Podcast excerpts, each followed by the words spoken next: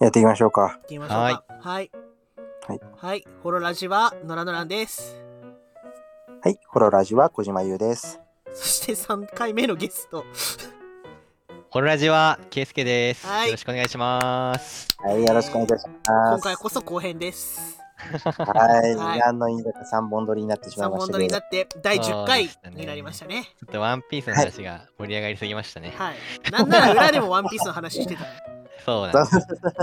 いやでもはい記念すべき10回ですよ、記念すべき10回。いやー、ついに10回ですか。ごめんなさい、ほんと10回目に食い込んでしまうとはちょっと思ってなかったんで。はそうですね。い、10分のまあ3ですね。はい。確かにそうなってしまいましたね。今後ともよろしくお願いします。よろしくお願いしよろ。しくお願いします。大丈夫です。なんなら特に企画するつもりはなかったというか、10回の時に何も言うつもりなかったんで。そうそうそう。なんならゲスト的 ゲストを呼ぶかみたいなことすら考えてない。あ そうなんです。何にも考えていない。何もオリジナルメンバーでやった方が良かったのかなって気持ちもまあないではないですけど、なんかさっきまあそうでしたね、ホーラジを返していただくというその 意味も含めて、あの私もあの参列するという形にさせていただいて、はい、ありがたい限りですので、で、はい、あの今回こそは、えー最初のね企画の通りあのワンピースの話ではなく武蔵野文学賞の話をねやっていきたいと思いますはい。はい大変、大変お待たせいたしました、お。待たせいたしました、本当。武蔵野ファンの方、本当にまあ、多分このラジオ聞いてくれてる人のね、あの、8割ぐらい武蔵野文学賞のために聞いてくれてたんじゃないかなって。まあ、嘘ですけどね。ちょっとごめんなさい。嘘ですけど、やることはない。わかんない。あの、だってね、そうですよ。大人気武蔵野文学賞。まず武蔵野文学賞ってなんだかっていうのを聞いていいですか？あ小島さん。は小島さん。お願いします、おさん。願いします。あの、まあ、その皆さんはご存知の通り、あの、格読むっていうね、小説投稿サイトがありまして、はい。はい、あの、そちらの方に、あの、武蔵野、東京の武蔵、まあ、東京とか埼玉の武蔵野地区っていうのがあるんですけども、そちらを題材にした賞を、あのーコンテストをやりましょうというのが、まあ、企画としてありまして、はいはい。で、それを、まあ、主催とか、まあ、知ってるのが、まあ、このラジオでも時たま、あの出てくる散々私たちがこすり倒してる所沢桜タウンさんに、その、はいはい。大賞を取ると所沢桜タウンさんに飾られるぞみたいな。はいはいのがあって。飾られるんだ。そうです。そうはい。もう絶対飾られてえなっていうところで、なんか最初の方ね、圭介さんとかがちょっとやり始めて、あの僕たちが、あ面白そうだなってぞろぞろ乗って、結構タイムラインのみんなでね、そうでしたね。7、8人やってたのかな、あれ。そうですね皆。さん書いてましたよねう。うんん。もう皆さん本当に力作揃いでね。いや、本当に嬉しかったですね、別にいや。なんか、なんかね、やっぱ、中間発表があった時にね、なんか本当に、ね、一人でも、なんか、なんだろう、まあ、悔しくもありつつ、まあ、自分は通ってなかったんで、ちょっと、まあ、悔しくもありつつ、やっぱね、フォロワーが突破してるのを見て、ね、嬉しくあって、なんかやっぱ一緒に、ね、もう、俺たちの、っていうか、ね、代表して行ってくれっていう気持ちで、ね、最終結果の発表まで待ってましたもんね。そうなんですよね。ちょっと僕も残念ながら中間発表からは漏れてしまっうーんでもやっぱり残ったフォロワー、まあその皆さんすごい全員面白かったんですけども、あ残ったフォロワーのやつもね、ものすごい面白かったんで、絶対これ対象だろうって思ってたんですけどい。本当ね。ですよね。この話はちょっとあんまりあの掘り下げないようにしようっていうあの事前の相談があったんであんましないですけど、まあ、俺たちの中の優勝、これは本当に別にねひいき目でもなんでもなくて、うん俺たちの中での優勝はでもそうだったなって気持ちは結構いまだにあるっていうのは、未だにあります。はい。本当よかったかな。そううん。うん。やっぱね、でもやっぱ、単純にフォロワーの作品をまじまじとしっかり見るって、あの同じ界隈でつながってたらあったんでしょうけど、比較的我々ね、あのまあ、ガールズラジオデイズからつながって、そうですでね。多分ガルラジで書いてない方とかもほとんどで、てか僕しか書いてなかった から、うん、しかもなんかそう二次創作じゃなくてオリジナルだから全員。そうそうそうなんですよね。うん一次創作的な。うん、だからね。そうなんか同じ場所でみんなの文章を見られたっていうのがシンプルにあ、この人こういう文章を書くんだってのが知れたのがすごい嬉しかったんですよね。あ一次創作だけど題材はほら武蔵野っていう舞台だからお題は一緒じゃないですか、けど全然違う作品がいっぱい出てきてたのはそうそうそうそう面白か。ったっすよね圭介さんとか、もうほぼエッセイみたいな内容だちょっとでもね、無念でしたね。なんかいろんな意味で。なんか小説を書けなかった結果、なんかやっぱ結局そのなんか戦法をね、いつもの自分に寄せてしまった感じがあって、ちょっとあれはね、まあまあまあまあまあ、その中では、えーまあ頑張りはしたというかね、なんかしたんですけど、ちょっとその意味ではまあまあね、悔しいって気持ちがやっぱり大きかったかなっていう。うん私まあ結局しかもそれで通んな、なんかあの戦法を取って通らないってやっぱ一番良くないなって気持ちもあったんで。なんかそう。なんでね、まあ本当におっしゃる通りですよね。なんか一個のテーマ、同じテーマというかね、同じ大会に向けて結構いろんな人とこうやってね、目指せたっていうのはすごくね、結構貴重な経験だったというか、一個の青春でしたよね、やっぱあれはね。いやー、ほんと楽しかったですね。ちょっとした部活でしたもんね、あれは。本当にそうでしたね。なんか、うん私なんか自分、まあさっきも1回目の時に言ったんですけど、まああの、あの後に引っ越したんですよね、千葉の方に。だから、なんか最後の最後に結構ね、武蔵野っていう土地のことを考える時間があったっていうのは、なんか個人的にはすごくね、いいことだったなっていう気持ちも、やっぱ生まれ育った土地ですしね、なんか割とね、東京のことが俺は結構長らくあんま好きじゃなかったんですけど、東京生まれながら。なんか ね、でもなんかね、ちゃんとそうやって武蔵野のいろいろ起源とか調べていくうちに、なんか意外とね、なんかそれでも、なんて言えばいいんだろう、この距離感というかね、東京、大都会とちょっと離れた場所にある距離感みたいなものっていうのが、やっぱ愛おしいものだし、なんか自分に一番それがぴったりくるものなんだなっていうのを、なんか実感としてというか、よりね、なんか言葉になったなっていう過程でもあったんで、なんか、うん、俺としてはすごくいい時間だったなっていうのは、同時にありましたかね。悔しくもあったけど。そうですね。小島さんは逆に全然知らない土地じゃないですか。武蔵野、まああ、でも、まあ僕はあの、あそっかそっかそっか。そうそうそうそう。全然間違えてた。そう西尾に住んでたの。さあ、あの、ええあの、下、下井草に住んで、自下井草に住んでて。そう転車から、自転車で10分ぐらいのところの西荻についてちょっと、あの、書いた感じなんですけど、うん。はい。本当になんか優しいというか、なんかね、うん。俺が書きたかった、なんか言ったかもしれないですけど、そ れ結構、俺はこういうの書きたかったんだよなっていう、なんかね、小島さんってなんか、はい。2回目の時も言ったんですけど、なんか、地味に俺思ってることがあって、なんか、はい。実は結構ね、芸風が似てると思うんですよ、小島さんと俺って。なんか小説的なものという以上にそのツイッターとかの立ち回りとかなんかその生き方みたいな部分で若干似てるところがあるなって、ね、勝手に俺は感じてるところがあって。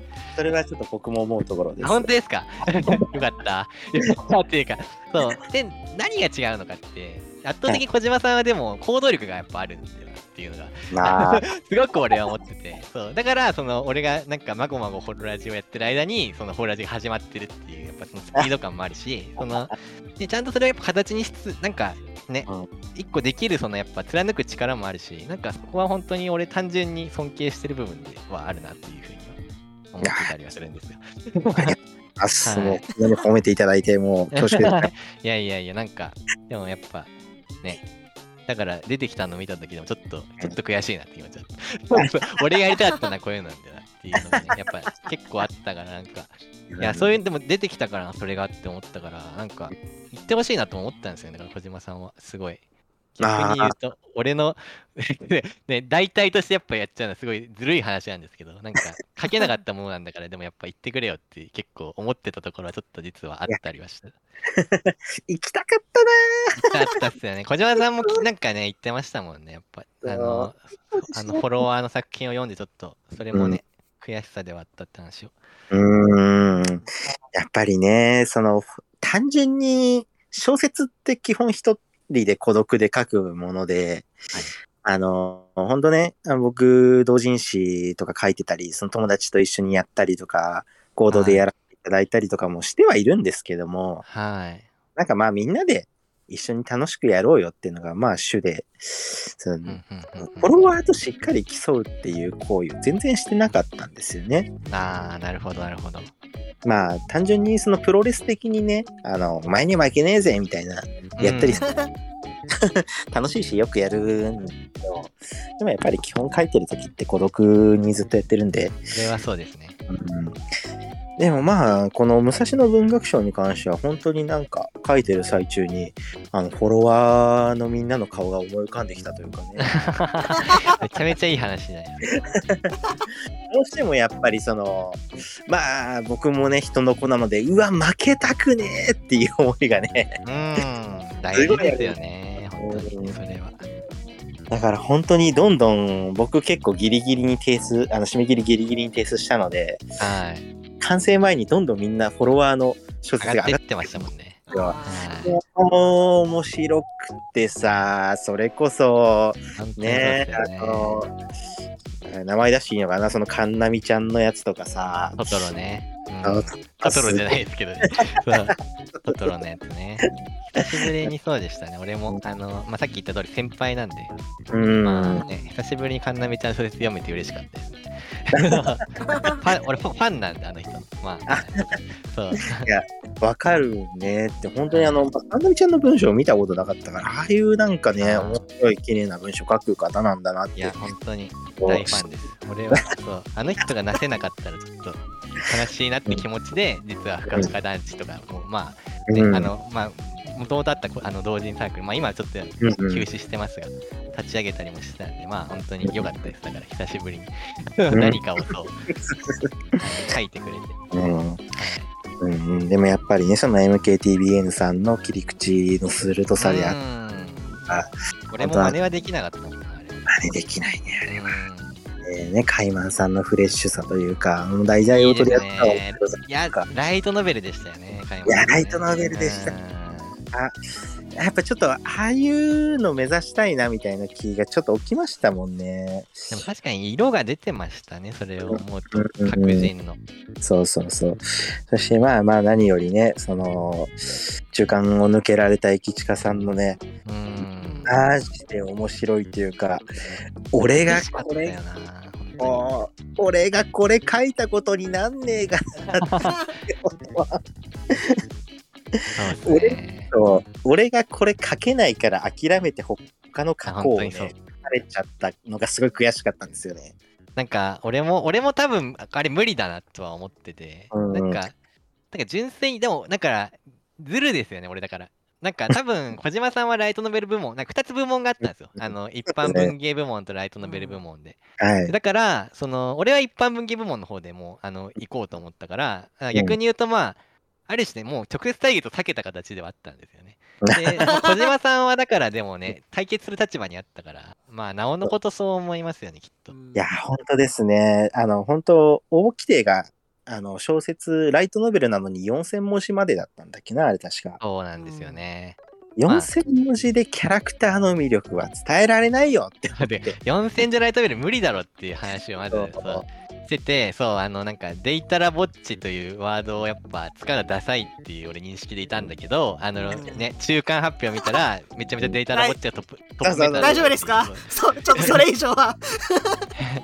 いやいやいやいや、そんな悪口は言ってあー大丈夫ない俺らが読み違えたってだけの話そうねデ。イタラぼっちがトップメタだったいや、わかるわかる。ちょっネタね。と。ひねっちゃったんだよね。あれだから前回の対象がデイタラぼっち、まあうん。あの的なことをまああの使いつつものすごく完成度の高い作品だったから俺もう今回は出ないかなっていう気持ちもちょっとあったんですよ、いや、わかるわかる。うん。でその読みがちょっと外れた感じはしました。ね、完全に考えすぎだったね、あれは。考えすぎだった。あのまっすぐでやっぱ、まそう。逆張りをしてしまいましたね我々。あの特有の ツイッターも逆張りだし、作品も逆張りになっちゃったそうなって。いう順張りでよかったんだっていう。うん。うん。やっぱり、順張り素直なれ合いですねやっぱ。だいぶ。いや、悔しかったですいやそうっすね。いや、ちなみにですね、あの、はいはいはい。まあ、小説の話になるんですけど、はい。あの小説を書き始めたきっかけとかってお聞きしてもいいですか？ああ、はいはいはい。まあ、そうですね。うん。なんかまあ、いろんなとこで、でも話してるけど、多分お二人とかにはあんまりあるかもしれないですけど、まはい。あ、なんでしょうね。うん。すげえ、あのーまあ、もともと別に、やっぱ、絵が描く、絵を描くとか、まあ文章を書くもそんなに得意ってわけでもなかったんですよね。でうん、なんだろう、その、まあでもインターネットにブログとか書いたりとか、なんかとかっていうのをしてて、うん。で、高校3年かなの、あの、夏に、あの、まあ、全然関係ない話かもしれないんですが、まあ、あの、スフィアさんのライブに行くんですよね、俺が。はいはいはい2009年夏。そはう。でと豊崎亜紀さんのことがすげえ好きになって、はいうんなんか、これまでってでも俺の、もうオタクでは一応あったんです。アニメとかは見てたんですけど、うんやっぱね、なんかその、マイクール嫁が変わるような、なんかちょっとぬるいオタクだったんですよね、当時は。本当に。あの、なんかキスケさんといえば、昔の、あのね、強い頃のミクシーを公開するでおなじみの頃。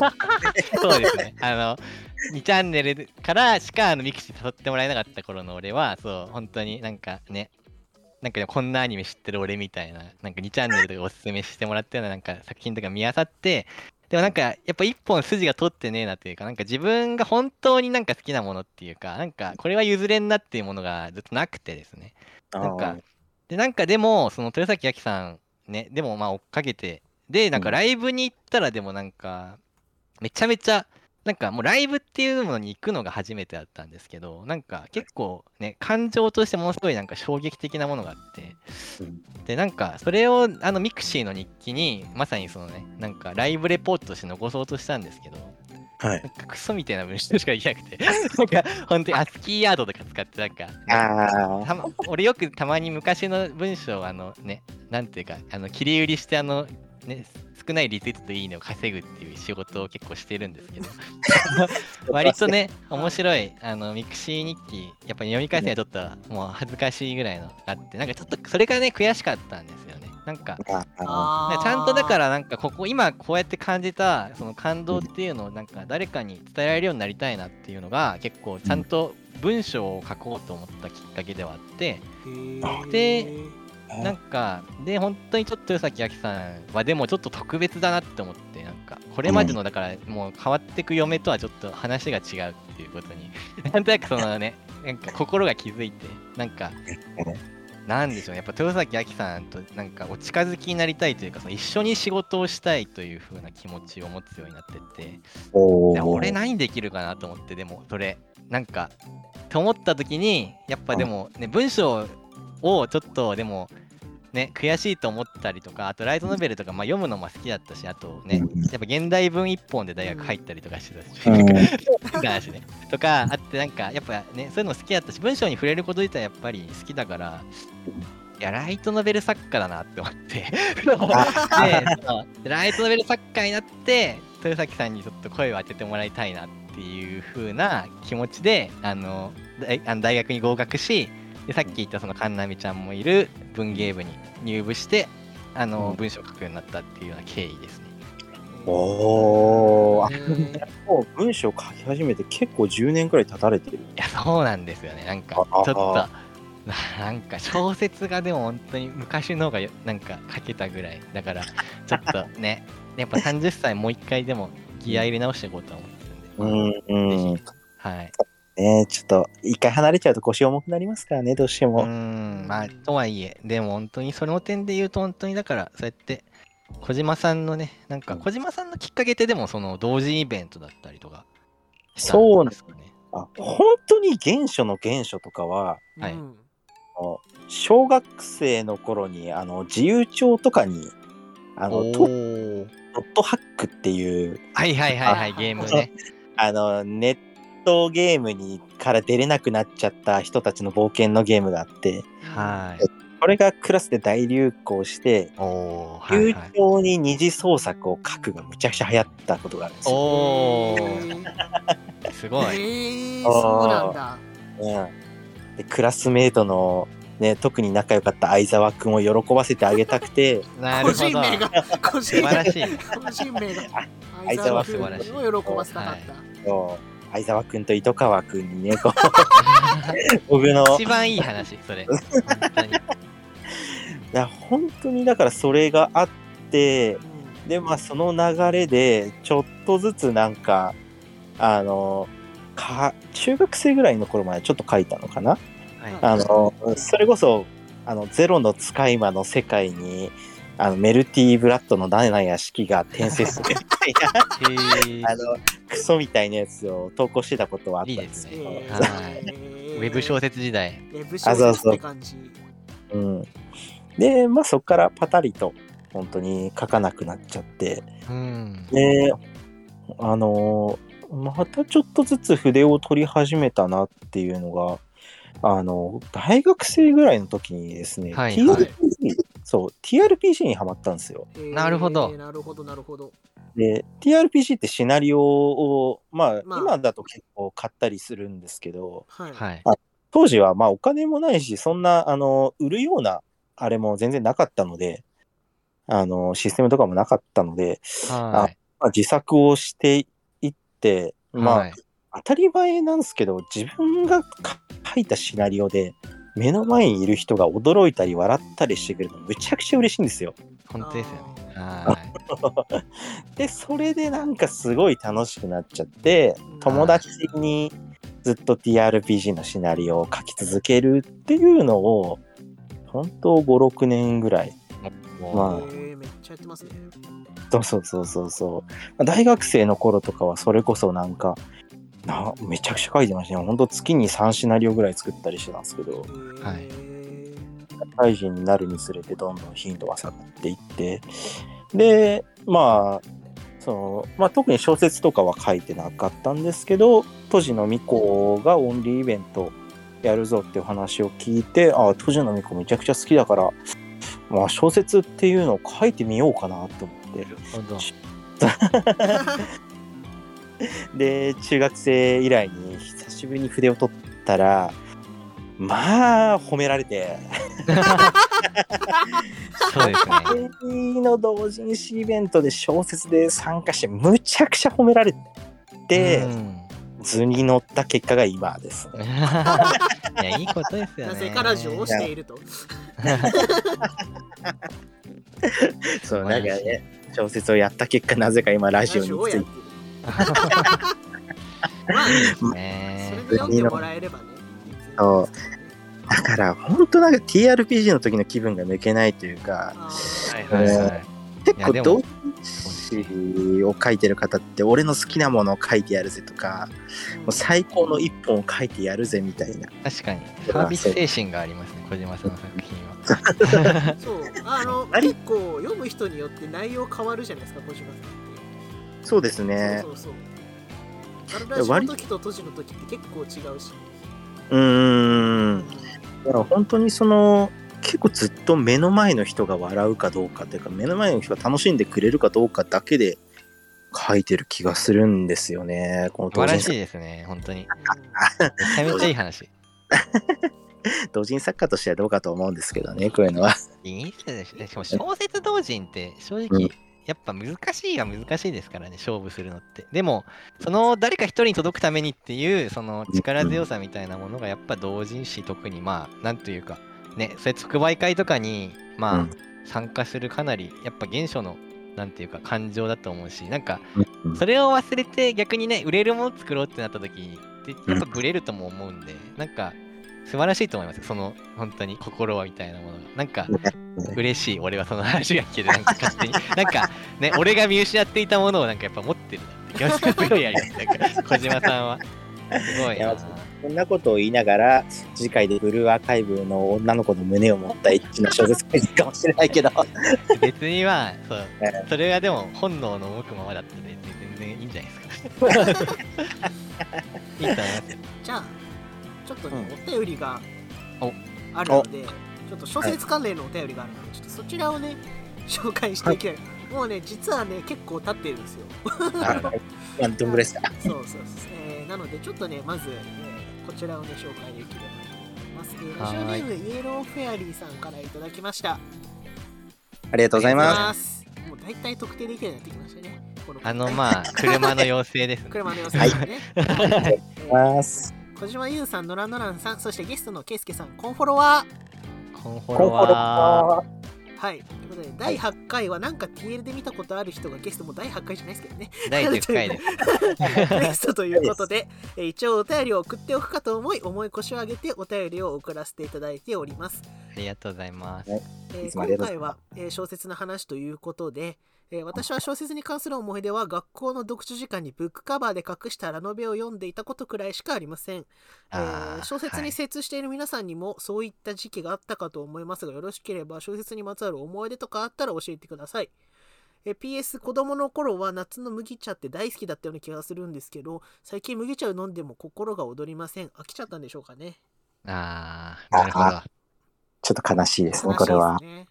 鶴瓶の麦茶買っちゃいますよね。あーやぱり買っちゃう安いしねそうですねそ。うそうそう印象ありがとうございますありがとうございますということで あの小説に関する思い出はい。はいで、まあなんか学校の時でもいいしなんかあったりします？小島さん圭介さんそうですね。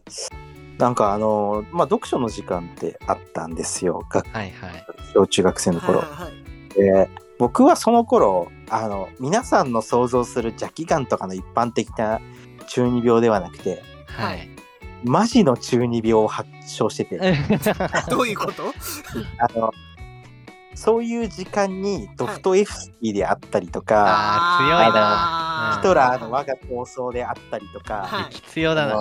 そう名作映画あのなんだっけな嵐が丘エミリー・ブロンテの嵐が丘であーはいはいはいはい。そういうのを読むのがかっけえと思ってた中学生だったんですよ。で当たり前だけど中学生のバカなクソガキにあのドフトエフスキーが分かるわけがなくて 全ね。然何言ってっか分かんねえと思いながら「罪と罰」を読み終えて本当面白くないなこれって思いながら「昨日の旅」を読み直したっていう思い出がありました。それ何歳の時ですか？中学、中学校ほんと14歳とかまだに中2なのか。なるほどそうまさに中2ぐらいですね。すげえ。かっけえな。そうかっけえ本当に中2中学2年生のエピソードですこれは。同じぐらいですもんね。世代俺もそうでしたね。なんか、最初に読んだそもそもライトノベルというか、まあなんか、小学校の頃って活字があんまりやっぱ得意じゃなかったですよね。結構長らく。はい漫画ばっか読んで、それこそさっき言ったワンピースとかが大好きだったりとか。したし、うんなんか、なんだっけ、なんかね、周りとかではやっぱハリー・ポッターとか、あと、そうだな、デルトラクエストとかかな？うんガレンシャンもそうですね。あ。のー。やっぱ子供の図書館に絶対あるシリーズ。ありましたよ。なんかだし、なんかちょっととっつきやすいみたいな本が流行ったけど、俺結構あれでもきつかったというか、なんか結構それでも眠くなっちゃうというか、うん。辛かったんですけど、なんか、なんだっけ、サモンナイトのゲームボーイアドバンスのクラフトソード物語っていうゲームをやって、はいはいやったことありますとか言って。ありますあります。そう。なんか、あれが俺のオタクの芽生えだったなと思ってて。はいはいはいで、黒星小学先生のね、イラストが、はいはいはいそう、すごいあの好きっていうか、まあ、クラフト物語のあのラジーっていう女の子がすごいなんか、うん。ね萌えだな、これって思って。なんかで、なんか、黒星小学先生のイラストという共通点で、あの、昨日の旅を読み始めるようになって、うん。で、なんか、そうですね、まさにそうやってね、なんか、読書の時間とか、なんか、なんだろう、まあ、もう、ね、オタクの界隈では、割とね、なんか、シャナとか読んでる人とか、まあ、ねいたりした時期だったんだけど、なんか、俺は、そのなんか、ね、オタクと思われるか思われないかみたいな、なんかギリのラインだと思いながら昨日の旅を読んだんだけど、多分オタクだなって思われてたんだろういう、その、なんか、これギリ、ギリいけるだろっていう、その絵が可愛いで、あの、許されると思って、その、はい昨日の旅とかであの読書感想文書いたりはしてましたね。最初の頃。やるやるやる。やりがちで、昨日の旅やっぱ、なんか政府感ありましたもん。なんか萌え、なんか萌えっていう感じの、なんか萌え萌えした感じじゃなかったから。うん。昨日の旅はなんか許されてたね。そ昨日の旅は政府感があっ だってシャナ読んでるやつマジあだ名にシャナついてたからねうちの学校田中君だってシャナカ君って呼ばれてたもん田中た。悲しいな。俺やっぱ中学時代はまだなんかね、あんまオタクだと思われたくないというか、オタクを隠しながらちょっと生きなきゃいけないのではないかって思ってた時期だったから、あなんかオタクなんですけどね、結局。まあっていう感じでしたね。ありますしあーなるほど。原初はそうでしたね。なんか小説ね、なんかですね一番ハマったというか、ライトノベル何が好きですか、お二人とも。それこれめっちゃうん。あれなんですけどマジでライトノベルをほとんど読んでこあのだからみんな中高時代シャナ読んだとか言うじゃないですかはい。中高時代も小学校もライトノベル漫画をあんまり読んできてなくてほうほうほうほう。なんならゲームはあんまできてないすごく真面目な 方だったんです、ね。アニメだけめちゃくちゃ見てたけど。アニメは見たんです、ね、アニメは見てたけどなんかライトノベルはなんか、うん。なんかねおかしくてミステリー小説ばっか読んでてなんなら俺はめちゃくちゃ楽しく西村京太郎シリーズとか読んでて。おーあー。大人だな。あれあれって実は登場人物毎回一緒だしキャラも大体似てるからラノベみたいなもんなんですけど、なるほど。キャラクターっぽそうさはある。そうそうそうそうそう読みやすいっすよね。読みやすいっすよほほとんどやること一緒だし どこへ行くかが違うみたいな。でなんまあかいつも出てくる今回はあの部下の人がこの人が出てくるんだみたいなところとかを楽しむみたいなやつなんでうんなんか連ドラを見てる感じかななるほど、なるほど。とか何読んでたかなあと普通に歴史小説ばっかよあのーあ中高大まであの全ての受験をあの社会は大体9割以上取れるだけです。やり過ごしてきた人間なので。あ。あ、俺と同じだ、さっき言ってたけそうだからど。現現代文だけ現代文ができる人のしゃまず社会版で歴史だったら何でも覚えてられるみたいなタイプだったんですけど。はだからなんか歴史小説とかは好きだったんですよ。い。なるほど、なるほあど。、これ多分なんかねワンピースの話に通じるんですけどはい。何なんか一つの事件が起きていろんな人が関わってて何があったのかを知るのが好きでなんかあ主人公がどうなっていくのかとかのに全く寄り添えない人間だってことに最近気づいてきたんですよねあ、なるほどね。どちらかというと事実というか、あそうそうそうそうから割と広がっていくものが。なんかいろんな人が関わってて事件が起こっていくみたいな群像劇みたいなのが好きなのかなってことに最近気づいてきただから主人公をずっと追い続けるみたいなのがすごい苦手。っなるほど。てことに、はい。なんか最近気づいてきた。っうん。ていうのをワンピースと向き合った結果気づいてきたっていう。つながりました。そうつながってきたっていう。そうなんですよね。だからみんなそのアニメ見てる人とかって国語めっちゃ得意だって言うじゃないですかなのかな現代文得意な人いたりするじゃないですかなんかまあ、俺はでも結構そうだったかも。その本当にライトノベル読みで現代文やってたかもしれないですね。全くそれがそう全部はだからそのキャラクターの名前を覚えられるみたいなノリで全部の歴史の点を取ってきたからなるほど。すごいな、それでも。それはそれで才能ですね。ガチでそれだけでやってきてるんですけど、まあ現代文は文章だからこう社会においても役に立つんですけど歴史に関してはマジで役に立たないのでまあまあ、そんなことはないです。よ。そうやってでも自己分析はできてるのはやっぱり、ね、素晴らしいことだそうそうそう。ってことにあの最近気づきました。なるほど。うんなんか自分が好きなものもそれに近しいんだってことになんかやっと気づいそうでしたょうね。ななるほど。はい。小島さんは小島、さん。あれですか？そうですね。やっぱ一番好きなライトノベルで言ったら、本当僕はよく話してるんですけど、あの、イリアの空 UFO のう夏。ーん、いや、名作ですね、イリアは。そう名作ですね、ライトノベルがあって、それがもうめちゃくちゃ好きで、まあこれに関してはもう皆さん知ってると思うので、今更特には語らないんですけども、あの、大食いの回のパロディとかされてましたね、確かに。そうそうそうそうそうそうですよね。はい。めちゃくちゃ好きなんですよ。はいで、まあ、一番最初に読んだライトノベルを親だと思うみたいな節があり、はあー昔あの、ほんと古いライトノベルなんですけど、い。はい。あの、スターシップオペレーターズっていうライトノベル。おー 懐かしいですね。なんか、あれ？へー違うか。一応なんか、あの夕方にアニメもやったでしたよね。はうんい。ぐらいのやつで、まあ、そのロードストー戦記の作者さんが書かれてた宇宙戦あーはい。とはいはいはい主人公たちがその軍隊、まあ若いなんか軍隊候補生みたいな。あー。宇宙船に乗って、あの、テストパイロットというか、あの、演習をしてい、あの、星の外に出ていたら、うん。出ている間に自分の星が、その、他の敵国に乗っ取られちゃって帰る場所もなくなっったっていう若い軍候補生たちが、そのテレビ局と手を組んで自分たちの戦争をエンタメとして消化しながらおお自国を取り戻していくってへいうえ。面面白いね。そ結う、うん、構、そうなんだ。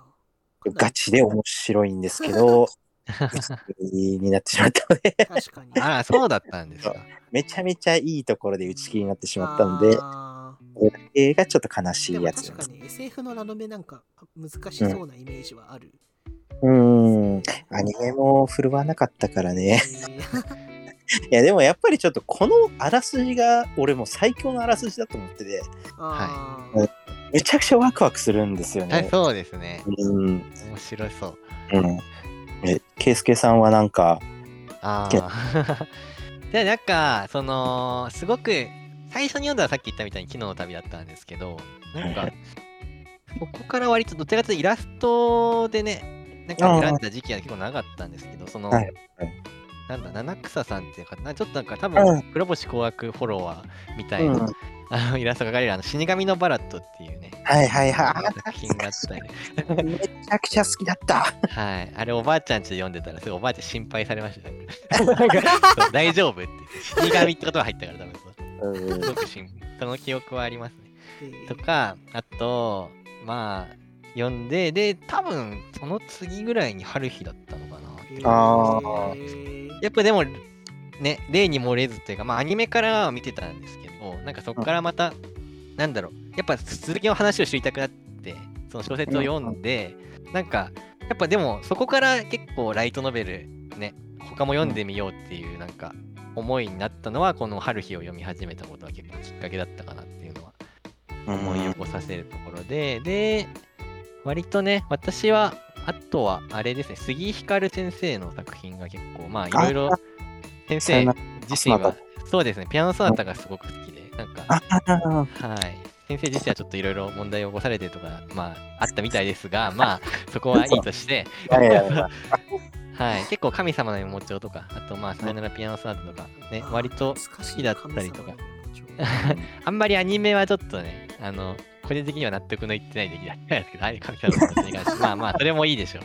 まあ、さよならピアノソナタはさっき言ったみたいな、しかも、なんだろう、本当に高3って同じ時に読んで、なんかね、小説で音楽をここまでちゃんとやれるんだなっていうか、なんかその音楽の感情の部分みたいなものを、ちゃんと物語として表現できるんだなっていうのにあの気づかせてもらった時に割とやりたいのってこういうことだったなっていうのになんか思わせてくれた小説の一つだったりもするので結構ね何度も読み返したりとかしてる作品としてはそうですねピアノソナタかなって感じかなうんやっぱ世界観というか、なんか、構成するなんか綺麗なんですよね、杉光先生のやつは。そうですねなんかうん主人公がうじうじしててみたいなのはまあ結構似てたりとかね 一昔前の感じですよね。そうですね、確かに。最近またね、楽園ノイズが出て、割とね、うんあの、ちょっと話題にはなってたりするんで。そうですね。久しぶりに感じがあります。ね。うんはい。え頑張ってほしいなとは思ってます。ーはい はい。はい。はい小説の話でだいぶ40分近くなってるんですが、えー、そうなんだはい 結構話しましたちょっと。待ってくださいね。最後かな、これ。えー、ラジオネーム猛烈なフォロワー、モーホさんからいただきました。来たな。はい。はいありがとうございます。ありがとうございます。小島優さん、ノラノランさん、ゲストのケイスケさん、フォロワフォロバンは、この版は、フォロバンは、ケイスケさんといえば、あの施設こと所沢桜タウン、えー、角川武蔵野ミュージアムの動向を熱心に追っていらっしゃる印象があります。はい。えーそこで質問なのですが、あの施設を見てきて、特に印象に残っている出来事はありますか？ああ、印象に残ってる出来事。あの施設か。はい。あの施設、うんなんでしょうね。なんか、なんだろうな。難しいな。なんでしょうね。印象に残ってる出来事か。まあ、どうしても僕は、あれですね、その武蔵野文学賞で飾られるってことで、はい。あの見に行ったんですよ。はい。あ、ここに俺の小説が飾られる予定なんだと思って。はいはいはいもうそのすでに勝利を確信して、はい。これも行きましたね。はい。どこに飾られるんだろうってのはやっぱ確かめに行きますよね。そう。いや、なんかその、どこに飾られるか、どういうふうに飾られるか分かっとけば、はいあの、いざ飾られた時に、その、一番見せやすい小説にできるわかる。縦書き横書きの差もあるしね。なんかその辺とかも含めて、レイアウトをちょっと見ときたいっていうのもちょっとあります。えーまあまあ無意味になってしまったんですけど いや、わかります、でも、それは。まあまあまあ、そうですね。やっぱそれ、初めて見に行った時と、あと、その武蔵野文学賞を提出する最終日、最終日前日かなあれ、確か。はい。に、もうあの、現地でラストスパート書こうと思って、はい、あの、現地に行ってたら、そのフォロワーの方が一緒に来てて。たまたま偶然フォロワーもそこで書いてて、じゃあ、あの、二人とも終わったし、ご飯でも行きますって言って、二人で気持ちよく書き終わって、いいあの。一緒にご飯行ったのはやっぱ楽しかったですね。一番うまいやつだ、それ。一番楽しいやつ。学校した瞬間に飯食うって最高だなって思いましたね。いいなぁ。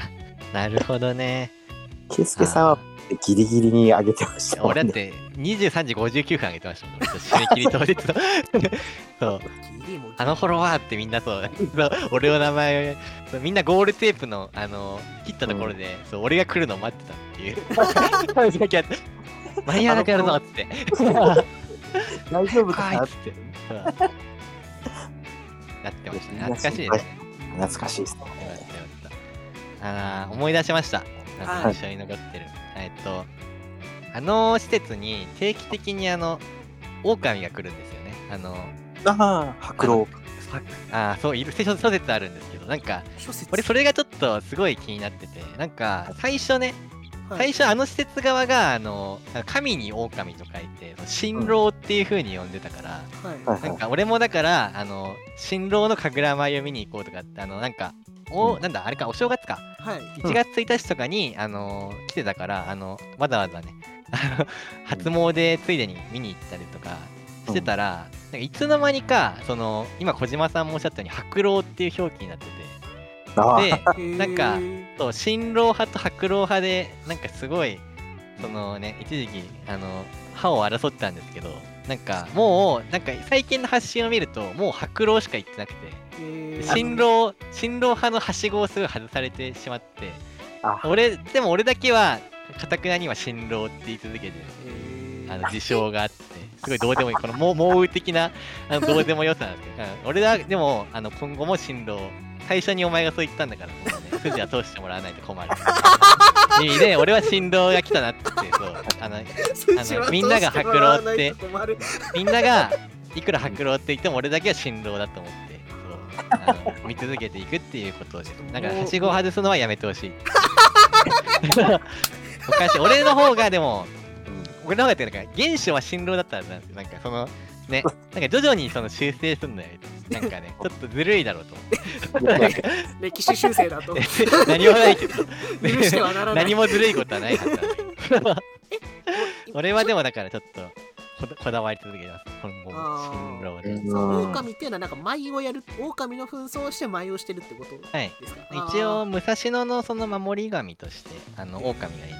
あの秩父のね奥の方とか行くとあの、すごい有名な三峯神社かな。あーあれも確かはいはいはい。狼の信仰だったかなとかまあ割とあの土地ってはいそうなんですその狼信仰が結構強くあってでまあその土地の守り神としてその待ってもらうっていうような確かはい。経緯だったかと思いますね。あの夜には電飾がピカピカ光る鳥居の。あーあとあれだ。川トンビのねあの、うん。最初なんだこれって思った。めちゃめちゃでかいそのねフクロウみたいなありましたね。なんかはい。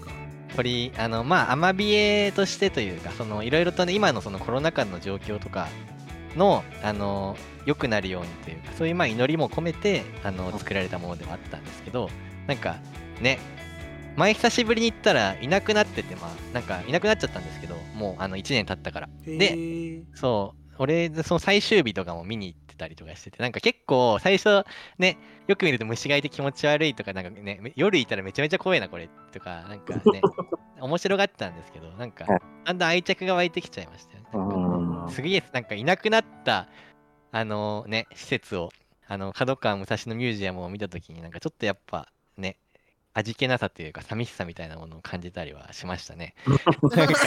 そうインパクトすごかったですね、川トンビは。確かにはい。定期ウォッチャーですね、本当に。はい。いや、今後も、でも最近、この前でも行った時、普通にその夏休みの、なんかね、子供たちとカップルとかで賑わってて、ちょっとうん寂しい気持ちになりましたね。なんかはい、流行っちゃったと思って。いやいいことなんだけど、そう。なんか、ちょっと流行ってんな、これって思って。なんか、ちゃんと逆張りなんで、ちょっと、あんまり流行ると、俺は逆になんか触れたくなくなってしまうところなんで、ちょっと、ほどほどにね、激流行りはしないでほしいな気持ちがでもなんか市民の憩いの場みたいな感じにはなんかちょっと使われてたようには見えました、はーい、そうですね。それこそあの神社もちゃんとその東所沢に住んでる人があの初詣に来てたりもしてたから、なんかちゃんとね、その土地に受け入れられてんだなっていう風なあの認識はあって、なんかこれは結構意外でもあったし、ちょっと嬉しくもあったなっていう気持ちもございましたね、確かに。そうですね。はまあちょっとインスタグラムなりツイッターなりで、あそこの図書館の写真がね、何万もリツイートされてると、い。ね、だかなーみたいな気が。本当だよ。なんか、俺たちだけの秘密基地だったのによーみたいな気が起きないと言えば嘘になる。これはだから、本当になんか、ここはちょっと変だぞってところをあの追求する役目として、あの今後も監視を続けていこうと思うなんかッチしていく。はい、そんなバズったその図書館ミュージアムとかの写真あげたりはしない。逆張り宣言。今後もし新郎が来た時にやっぱうん神楽舞とか、あの新郎があのエレベーターで帰っていく姿とかをちょっと撮っていこうかなっていうふうに思ってるので一つ前の、あれはどこへ行ってしまったんだ？時代はね、順張り 順張り素直。素直な恋愛が恋愛が終わってしまう終わってしょうがい。ないねしょうがないね。もうそのそういう差がなんででははいはい。なんかノラノランさんは、あ、あの施設ですか？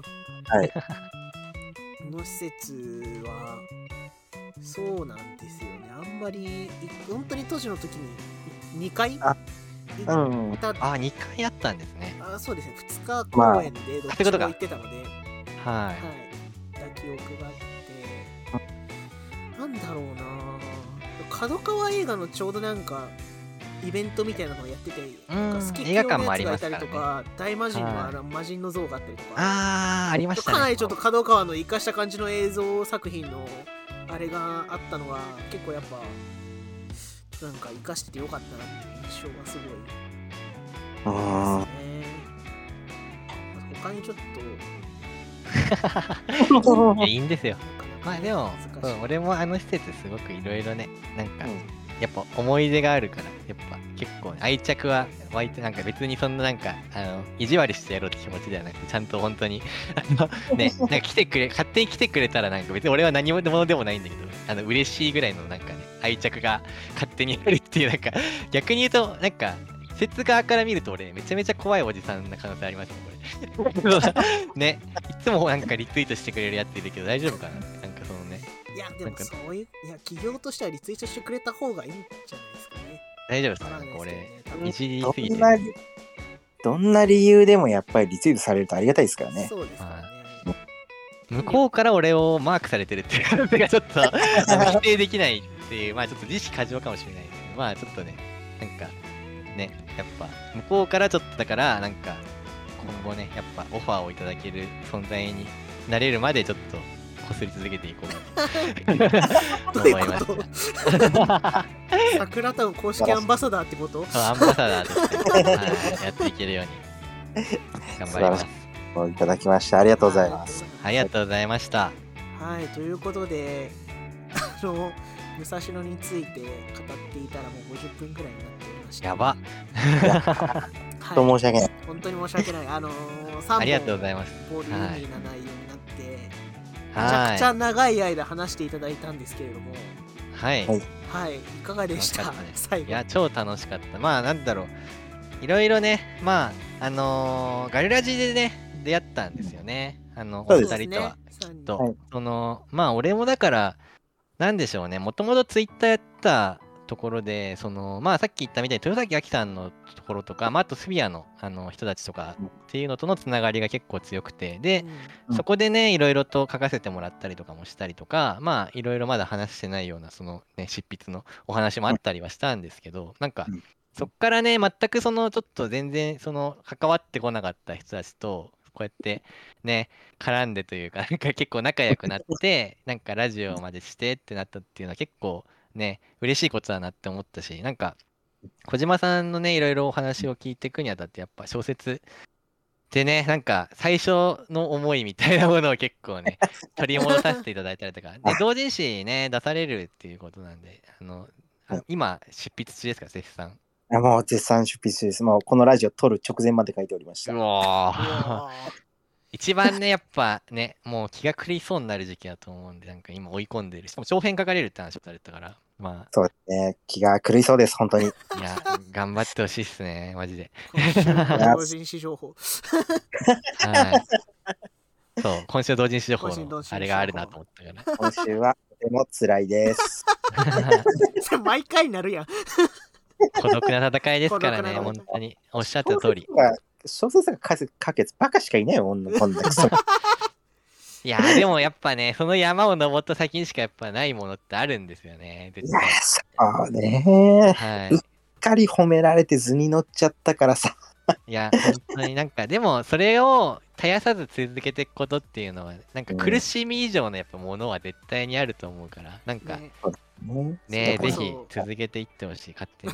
なんか、それこそね、もうみたいな感じでね、続けいや本当ですると形になっていくからね。継続は力なりということですよ、本当に。コロラジもだから続けていったら、もしかしたらね、やっぱ、あのね、なんか高速道路でやっぱ、あのーでかいトレーラー借りて、公開録音とかってこともあるとは思うんで、ぜひ、はい、はいその時にはぜひ、だ。はい、見に行かせていただこうと思います。はい、ということでね、今回はゲスト、ケイスケさんでした。はーい、はいありがとうございました。ました。おつフォロー。初フォロー。